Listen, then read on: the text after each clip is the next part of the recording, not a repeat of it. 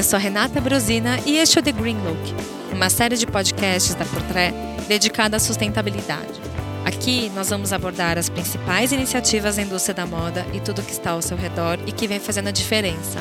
Quanto tempo, hein, Sil? Tudo bom? Tudo bem, Rê. Estamos de volta com o The Green Look. É, as pessoas acham que é fácil falar sobre sustentabilidade, mas é um assunto muito, muito denso, né? Porque a gente precisa pesquisar para saber o que de fato é sustentável ou não. Então, não é tão simples assim, né, Sil? Por isso que a gente demora um pouco. É complexo, tem muita informação circulando e tem que rolar um filtro, né? Senão a gente não tem foco.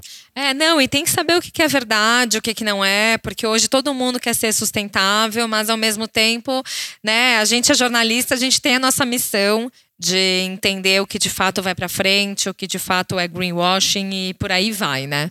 Exato, e a gente trabalha num meio que é constantemente alvo de acusações, né, de, contra é, o meio ambiente. Já evoluímos muito, como quem acompanha o do Green Look nos outros episódios sabe que a gente vem destacando boas e grandes iniciativas da indústria de moda e do luxo especificamente em relação ao meio ambiente, mas ainda tem alguns pontos nebulosos que precisam ser clareados né, nesse processo, nessa caminhada da indústria da moda rumo a uma consciência maior ecológica. E hoje a gente vai falar bastante de Amazônia. Teve aí na, na, na, boca do povo recentemente, tanto por causa da COP, que abordou bastante, foi um tema central ali, o desmatamento da Amazônia, na COP 26. É porque justamente a Amazônia é, é o principal ponto que deixa as pessoas com uma certa dor de cabeça, né, Sil?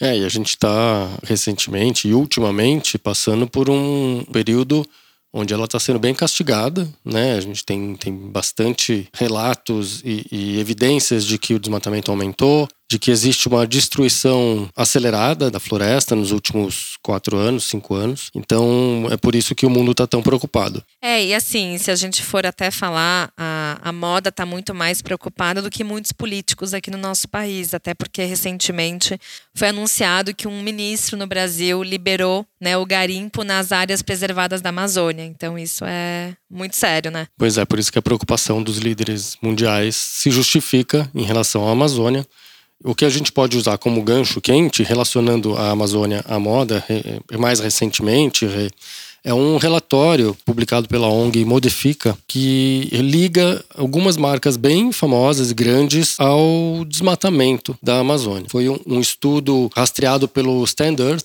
que é uma organização ambiental que rastreia a destruição ambiental e as violações de direitos humanos relacionados à produção de diversos produtos. Foi um grande relatório que analisou quase 500 mil listas de documentos de alfândegas do Brasil, do Vietnã, da China, Índia, Paquistão, todos os países onde existem polêmicas na questão de produção de moda. Né? Teve também relatórios de ESG, postagem de mídias sociais, de processadores de couro, lista de divulgação aberta de fornecedores de marcas de moda e bancos de dados de internet. Tudo isso foi analisado e, cruzando esses dados todos, chegou-se a muitas marcas de moda que estariam ligadas direta ou indiretamente à JBS, que é a maior processadora de couro do país e que está associada ao desmatamento da Amazônia. Tem mais de 180 marcas.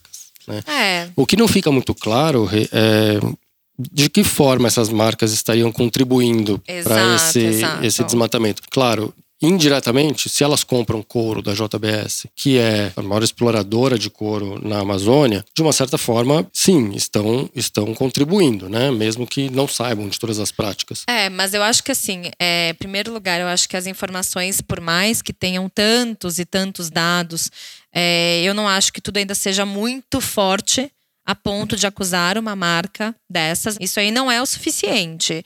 É a mesma coisa que eu fazer um post no Instagram falando que eu tenho um milhão de dados e acusar várias marcas disso e daquilo. Eu acho que assim é importante ter mais informações sobre isso, até porque nessa lista de marcas é, que inclusive essa ONG colocou, tem algumas que eu nem sabia que usavam couro e que justamente eles não utilizam couro, usam couro sintético.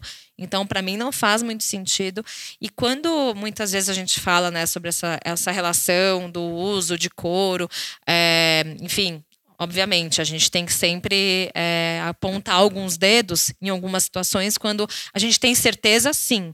Mas nessa circunstância, eu, eu não valido nenhum tipo de informação que não tenha do tipo, olha, a marca X é responsável porque ela apoia é, desmatamento da Amazônia. Joia. Entendeu? Aí dá para acusar, mas até aí eu não tenho certeza de nada, sabe? É, acho que é, aqui é um fio que tem que ser puxado. Exato, né? exato. É, um, é um início. A grande questão do desmatamento é, é são as áreas desmatadas para cultivo de pecuária. Exato. Por consequência do couro. Foi citada a JBS, mas isso é endêmico do, da indústria do couro brasileira, né? Então Sim. tem outras empresas além da JBS, tem a Minerva e a Fuga Couros, por exemplo. Então é, a gente tem que entender qual seria a ligação dessas marcas todas, né? Elas compram couro da JBS, talvez, é, todas elas. E isso é, as liga indiretamente a um desmatamento promovido pela JBS. Mas precisa entender também isso que você falou. Todas elas usam couro, todos os couros vêm da Amazônia ali, é. vêm dessa empresa. É, tem que entender porque a, a, moda ultimamente virou um alvo fácil para Ataque, né? ataques em questões ambientais. E muitas vezes com razão. A gente tem esse caso recente ali no, no, do lixão no Chile com milhões de peças de roupas descartadas oriundas do fast fashion. Tem também a situação das bolsas da Coach, que estavam todas né, recortadas e estragadas fora, né, do lado de fora da fábrica. É, a gente sabe que existe isso, só que a gente tem que apontar o dedo com responsabilidade. Até porque, assim, por exemplo, a gente vai falar de Louis Vuitton, como bem esse relatório apontou. É, pelo meu conhecimento de todos os, todas as informações que eu já tive de, da Louis Vuitton por visitas, é, eles não consomem couro no Brasil. Pelo menos foi isso que já me falaram nas visitas que eu fiz e que quando eu conheci os próprios materiais da Louis Vuitton, quando fazem sapato, bolsa, ninguém falou sobre o uso de couro no Brasil. O couro eles usam de alguns países da Europa. Então, assim, para mim isso aqui é uma novidade, porque, né, a gente não pode sair por aí colocando uma lista, por exemplo, a Zara usa couro, seu? Couro verdadeiro, eu acredito que não. Pois é, mas né? ela mas, tá na lista. É, então. Então, assim, é muito fácil pegar um monte de logos e tocar numa apresentação de PowerPoint e falar: olha aqui, ó, essas daqui usam. Eu, pelo menos, sei que a Zara não usa couro, mas tá ali. Entende? Então falta um pouquinho de responsabilidade na hora de apontar um relatório desses, porque é muito fácil você jogar uma faísca é, e querer que o negócio pegue fogo. Só que do outro lado a gente sabe que por mais que é, as marcas estejam querendo cada vez mais é, correr contra o tempo para poder ajudar o planeta, a gente sabe que tem muitas que estão nesse caminho de forma genuína e tem outras que usam do greenwashing. O que eu acho que não, não dá para concluir é que esse estudo ligue diretamente essas marcas ao desmatamento. Tu precisa entender qual é a cadeia intrincada que tem aí de, de relações nesse organograma, né? Porque obviamente não, não é JBS que vende diretamente para Vuitton, né? Tem toda uma cadeia. Entender aonde está a marca nesta cadeia para entender qual é a real contribuição dela para esse problema. Né? Concordo. O que, o que me parece, às vezes, é, é sem tirar o mérito, eu não estou dizendo aqui que isso não procede ou se procede, mas o que me intriga um pouco é como a moda é um alvo fácil, recorrente e justificado, de ataques na questão ambiental, claro que chama muito mais a atenção você colocar esse monte de marca famosa gigante ali para chamar atenção para o pro problema e dizendo que essas marcas estão relacionadas ao desmatamento na Amazônia. Então isso realmente chama a atenção para um problema. Agora, daí a deduzir que diretamente essas marcas contribuem ou não, é, acho que ainda é um pouco precipitado. Acho que é um ponto de atenção. Precisamos realmente cobrar, perguntar, analisar e estudar para ver se isso tem fundamento, porque se tiver fundamento, realmente está em completo desacordo com o que vem sendo pregado pela própria indústria da moda de luxo nos últimos anos, né? Exato, exato. Eu só acho que a gente precisa de mais informação para poder desenvolver qualquer nível de crítica, porque é isso. São informações que a gente recebeu. Eu bati o olho e já vi ali que H&M e Zara estão na lista e pelo que eu sei, as duas não usam couro. Então isso aí já é meio suspeito. Então, vamos ver o que, que vai aparecer pela frente, né, Sil? Vamos ver o que, que, de repente, essa ONG vai trazer mais de informação, porque apesar de fazer né, uma pesquisa com inúmeros relatórios, eu não vi nenhum relatório desses aí né, apresentado. No site eu não encontrei. Então, texto qualquer um escreve. Então, vamos deixar as pessoas trazerem de fato provas para falar que Louis Vuitton, que Dior, que Vans e que Nike estão usando. E aí a gente fala mais sobre isso, né, Sil? A gente fala mais sobre isso com mais informação e, e vamos seguir puxando esse, esse novelo aí para ver o que, que, tem de fundamento ou não. Acho que o nosso papel é investigar mesmo, cobrar e perguntar. Exato. Também não concluir precipitadamente baseado em pouca informação. Então, exato, exato. Seguimos de antenas ligadas nessa questão. Podemos continuar falando de COP26, porque tivemos participações especialíssimas, né? Especiais e bacanas lá, né? De, de dois grandes nomes da indústria da moda de luxo, que foi a Stella McCartney e o Brunello Cucinelli. O senhor Cucinelli participou da COP lá em Roma, né? Ele foi um dos grandes representantes para falar sobre essa filosofia de respeito, né? Na verdade, a Brunello Cucinelli, eu conheci a fábrica em 2015, então na época para mim foi uma coisa é, nova. Na verdade, foi uma experiência muito diferente do que eu tinha tido em outras fábricas, é, com outros designers. Então, para mim, foi um divisor de águas, porque eu não sabia que a moda podia ter esse olhar tão sustentável. É, e, de fato, ele abraça muito o respeito ao meio ambiente, ao respeito à própria terra, né? Porque ele traz muito a ideia da terra, da mãe terra e, e também ao ser humano. Então, se vocês forem ver a fábrica dele, tem luz natural, ela respeita muito a geografia né, da, da onde ela está localizada, então fica em Solomeu. Então, a região ela foi toda restaurada, sem alterar as próprias estruturas da época. O que precisou ser alterado foi alterado com muito cuidado para não gerar lixo. E ao mesmo tempo também é interessante porque lá tem um restaurante. E esse restaurante, onde todos os funcionários da Brunello Cucinelli se alimentam, vem as azeitonas da plantação do Brunello, os tomates, a uva, tudo isso vem daquela região. Então, essa proposta dele de respeitar a terra faz parte da própria filosofia da marca. Então, assim, ele mesmo desenvolveu a técnica de, de tratar o cashmere que ele utiliza nas coleções dele de forma local. Ele tenta fazer o máximo de produção local para não ter tanto deslocamento. Então, querendo ou não, o Brunello Cucinelli ele traz isso de uma forma muito intrínseca, né? É algo dele nesse respeito. E ele quer trazer essa ideia do respeito é, para a moda. E eu lembro que até eu mandei um e-mail para uma funcionária dele na época e era seis e meia da tarde. E no dia seguinte ele me falou: olha se algum dia você mandar um e-mail para uma pessoa que trabalha comigo depois das seis horas, a pessoa não vai te responder, porque eu quero que essa pessoa tenha qualidade de vida. Então, assim, às seis horas e um cai a caneta lá.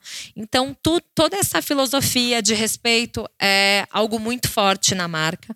E ele é conhecido na Itália como um dos maiores visionários né, dessa indústria do luxo também pelo, por todo o cuidado, por esse luxo discreto que ele tenta trazer e, acima de qualquer coisa, né, a própria, o próprio handmade, né, esse trabalho artesanal que ele incentiva né, na própria fábrica dele, de tanto aprendizes jovens e senhoras que já estão há muito tempo nesse mercado, mas velhinhas também trabalhando e mantendo as pessoas né, em movimento, né? Isso que é a principal filosofia dele. E ele participou, né, Sil, num discurso também, é, antes de todos os outros representantes é, começarem, o Brunello Cucinelli trouxe muito essa, essa ideia do que, que é o respeito pela terra, né? É, ele chama a filosofia dele de capitalismo humanístico. Isso envolve o meio ambiente, claro, mas envolve as pessoas, né? Então são, são valores que são pró-vida, tanto da, da vida animal e vegetal quanto da vida humana. Então é todo um grande ciclo que se conecta aí na filosofia do senhor Brunello Cucinelli. E ele fez um discurso lá na, na COP26 referente a isso, foi homenageado com relação a essa, essa iniciativa dele e fez companhia para Stella McCartney, que já é uma uh, ativista desde que criou a sua marca, né? Ela faz uma moda eco-friendly e busca constantemente uma inovação através de criação de materiais mais sustentáveis nas coleções. No evento lá na COP26, ela revelou a exposição Future of Fashion, an Innovation Conversation with Stella McCartney. A exposição explorava a possibilidade de aplicação e uso de materiais inovadores pela designer e planos para o futuro. Teve ali uma, uma das criações que a gente já encontrou, inclusive, em outras marcas, que é o, o Milo, né? o inovador couro de cogumelos, que se decompõe rapidamente, que foi desenvolvido pela marca. As primeiras chuteiras de futebol veganas também. Ela desenvolveu recentemente em parceria com o francês Paul Pogba, que é um craque da, da seleção francesa, a nova chuteira dele, né, com a Adidas, inclusive. E é uma chuteira vegana. Tem também algodão regenerativo, nylon resgatado dos plásticos do oceano e, e por aí vai. Então a Estela é uma fervorosa estudiosa de, de novos materiais e usou a plataforma dela na, na COP26 para convidar os delegados e o público a assinarem um acordo sobre o fim do uso de couro e pele na moda, justamente que também é bastante prejudicial à natureza. A aspa dela é, é bem resumidamente assim, diz que vim aqui para mostrar o futuro da moda e simplesmente fazer ver a todos que existe uma outra forma de fazer as coisas, apostando na tecnologia e novas startups. Quer dizer, o ecologicamente correto dela na, na, moda é algo bem tecnológico, né? Não tem nada a ver com a roupinha de algodão orgânico feita a conta-gotas ali, torcida no quintal de casa artesanalmente, né? Então ali é, é, a tecnologia e a inovação a favor da moda. Então a Estela continua sendo a grande embaixadora dessa, dessa discussão. Exato, exato. E você falou bem sobre essa pausa no uso de pele, né, na moda. A gente, em alguns momentos, também já discutiu internamente, né, sobre essa polêmica do uso ou não uso. Mas só em 2021 algumas marcas, né, já anunciaram que não vão mais utilizar pele.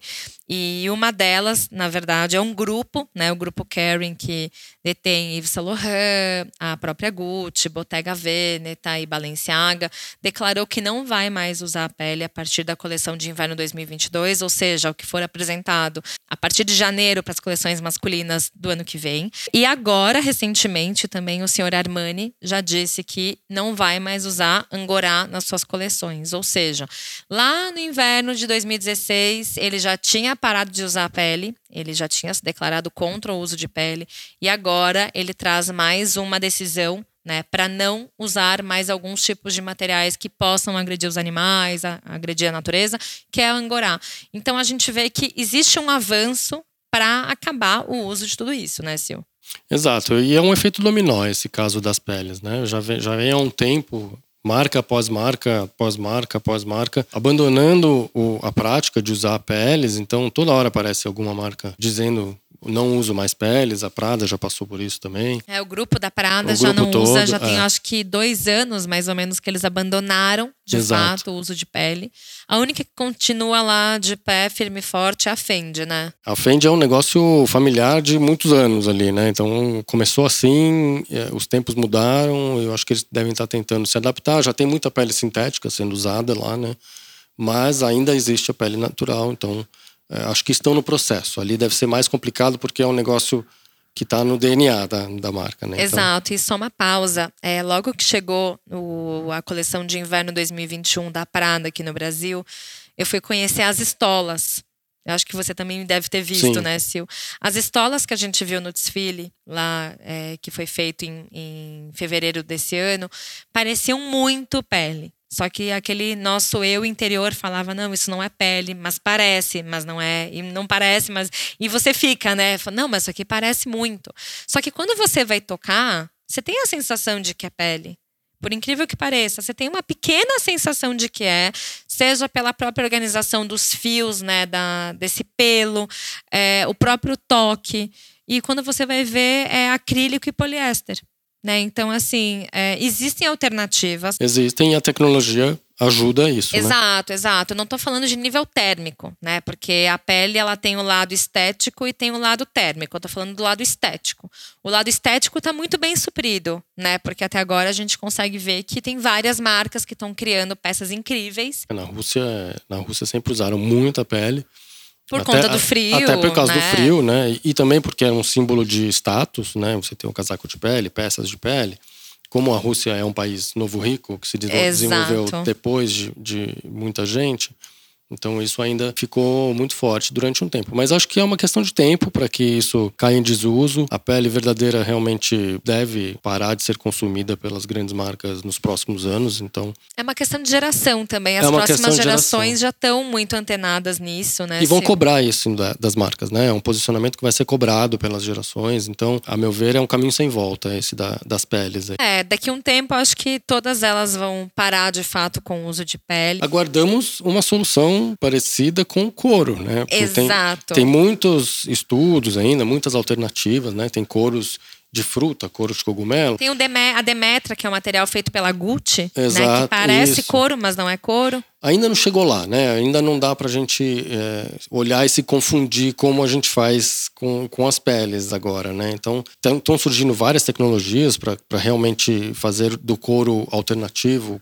ou sintético uh, algo que substitua o couro natural e venha a diminuir, inclusive, esse problema do desmatamento, da exploração da, da, pecuária. Acho que a gente ainda vai falar muito disso, vai ver muitas alternativas surgirem, muita marca ainda vai aderir às novas alternativas, mas acho que estão aderindo pouco ainda, justamente porque não chegamos num resultado que possa substituir o couro natural de fato. É, mas é só para encerrar um pouco essa ala da pele barra couro. Quando a gente vê um grande grupo, como o próprio grupo Carrie, anunciando a, assim que eles estão parando de usar pele, já é um início. Né? A gente sabe que mais para frente vai vir mais conscientização, eles estão fazendo alguma coisa para isso mudar. É, quando a gente vê também, eu mencionei agora há pouco sobre o Demetra, que é um material desenvolvido pela Gucci, tenho quase certeza que as outras marcas do grupo devem aderir a esse material também, porque a própria Gucci, na época do lançamento, disse que ia deixar esse material disponível para outras marcas usarem. Então, ao mesmo tempo, é isso. A gente vendo que um grande grupo, um conglomerado, que a gente sabe que o público que consome pele muitas vezes é o novo rico, né? Que tem essa, esse lado mais ostentação. A gente sabe que as marcas de luxo ainda precisam muito é, agradar esse tipo de consumidor, porque de fato é o que dá muito dinheiro para as marcas. Mas, por outro lado, os grandes grupos eles estão barrando um pouco isso, né, Silvio? Existe, existem iniciativas, né? Os grupos estão se mexendo, existe um progresso nessa história do couro. Acho que isso ainda tem, precisa crescer na escala, mas é uma tendência, quer dizer, eu acho que daqui mais uma década, talvez, a gente tenha uma solução para o couro como a pele tem agora. E eu acho que é um, é um caminho que tende a ser sem volta, né? Esperamos, né? Esperamos, o que vai resolver muitos problemas aí nessa cadeia toda da moda. E é mais uma das iniciativas que, que a moda tem feito, né? Essa questão do, do couro e das peles. E se junta às iniciativas de reciclar as coisas, né? De upcycling, de reaproveitamento, que tem sido feito constantemente pela maioria das grandes marcas de luxo, como, por exemplo, reaproveitar materiais de vitrines e, e cenários de desfiles. De eventos, no de geral. eventos, exato. A Louis Vuitton anunciou recentemente que faz isso também com as vitrines e cenários de desfiles. Outras marcas fazem também, a Hermès faz. Exato. A Burberry fez já com o cenário de desfile deles. A última temporada de verão 2022 da Miu Miu também, né? Eles utilizaram é, os materiais que foram, na verdade, reaproveitados.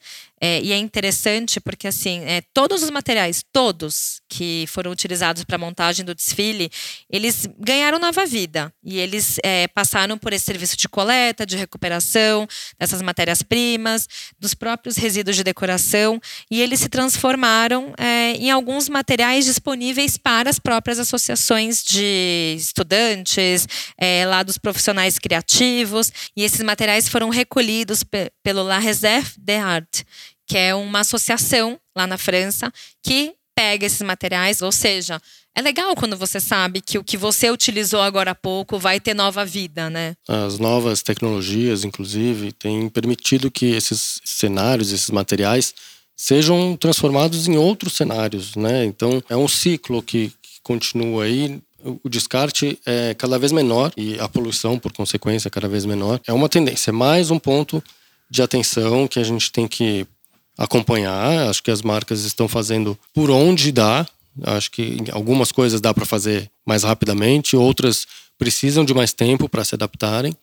Mas uh, eu sinto, no geral, assim, que a indústria da moda está tá bem preocupada com a questão ambiental, tem se mexido, tem tentado encontrar soluções, da marca menor ao gigante do conglomerado. Acho que está todo mundo buscando alternativas e o seu propósito dentro dessa nova realidade do século XXI. E eu acho que as novas gerações vão continuar cobrando. Acho que vai ser uma obrigação de todas as marcas se alinharem e cada vez mais acho que marcas poluidoras, com fama de poluidoras, de produção em massa, tendem a perder espaço, espero eu. É, eu concordo com você. Eu acho que essa mudança começa já com a gente, né? A gente já tendo esse, essas informações e essa própria conscientização, porque no final das contas, quem coloca as marcas de luxo onde elas estão é o consumidor. Exato. Né? Então, assim, o nosso papel é ter consciência, né, do que a gente está consumindo, da marca que a gente está consumindo, é, da onde, o que que a gente está fazendo pelo planeta também. E esses dias, até eu comentei com você, eu vou falar aqui, mas eu estava é, olhando né, umas peças do desfile da Celine, lindas, incríveis. Só que ao mesmo tempo eu me perguntei assim, tá, mas é, quais são as propostas sustentáveis ou de, de, conscientização ou até sociais da Celine? A gente não tem nenhuma informação. É, é estética pela estética. Mas ao mesmo tempo, o que tem me deixado com mais desejo ultimamente é o que de fato eu sei que se eu for comprar essa peça, eu sei que ela não vai ser tão danosa para o planeta. Por quê? Porque essa peça foi reciclada, porque essa peça é de uma marca que cuida do planeta. Eu acho que tudo isso, hoje em dia, a gente tem que pensar muito, né? Aquela mesma coisa que a gente sempre fala. Tá, você segue um influenciador no Instagram que não é uma pessoa legal para dar número para eles, para dar audiência para ele. Por que, que você compra, então, de marcas que não são legais? Sabe? Então acho que todo, todo esse raciocínio ele também tem que funcionar na hora da compra, né, Sil? É, começa pelo consumidor, né? Essa mudança de, de paradigma aí começa pelo consumidor. Mas eu sinto que, que isso vai ser cada vez mais fator de decisão na hora da compra. E as marcas vão ser cada vez mais cobradas com isso. E cada vez que aparecer uma polêmica, uma suspeita, enfim, uma prática não muito ortodoxa, de, de que marca seja, seja ela de alto luxo ou mais popular, isso vai ser apontado. Então, hoje em dia é isso. A gente começou, abriu o episódio comentando um post que saiu no Instagram, uh, um relatório que foi divulgado digitalmente. Então, hoje em dia, é muito difícil as coisas erradas passarem desapercebidas. Exato, exato. E eu acho que essa é a tendência. Então, quem não ficar esperto vai ser exposto e vai ser cancelado. É, eu acho que é o nosso papel também saber o que, que é justo e o que, que é injusto, né? É importante a gente ter acesso às informações, a gente correr atrás de mais informação. E a gente até já mencionou em um outro episódio, ter muita responsabilidade no que a gente compartilha, né? Porque, assim, pode ser 100% certo esse, esse, até essa, esse compartilhamento desse, desse, desse relatório, pode ser super correto, só que ao mesmo tempo faltam informações, né? Falta a gente ter certeza é, de que tipo de relação que essas marcas de luxo poderiam ter né, com essa com a JBS. Também diz que existe, existe uma grande possibilidade dessas marcas estarem relacionadas, e uma grande possibilidade não quer dizer que tenha relação. Então, acho que a gente tem que saber diferenciar uma série de coisas, mas também não pode jogar pano quente em cima e fingir que nada está acontecendo, né? É, exatamente. E se tiver alguma coisa, vai aparecer. Vai, vai, porque hoje a internet é, ela, ela conta muita coisa e ela traz muitas vezes o que, que é greenwashing, o que, que não é, de uma forma muito rápida, né? Sim. É, e as pessoas estão mais espertas também, né? Essa nova geração está bem esperta e a gente também vai ficar de antenas bem ligadas aqui. É verdade, é verdade. Bom, Sil, obrigada. Obrigado, Rê. Foi ótimo mais uma vez o papo aqui no Green Look. E voltamos em breve, né? Voltamos em breve depois de fazer mais alguma longa pesquisa sobre algum assunto, né, Sil? É Porque esse aqui é trabalhoso, hein? E assunto não falta, né? Então a gente tem que filtrar. Exatamente. Até mais, gente. Até, tchau, tchau. Tchau.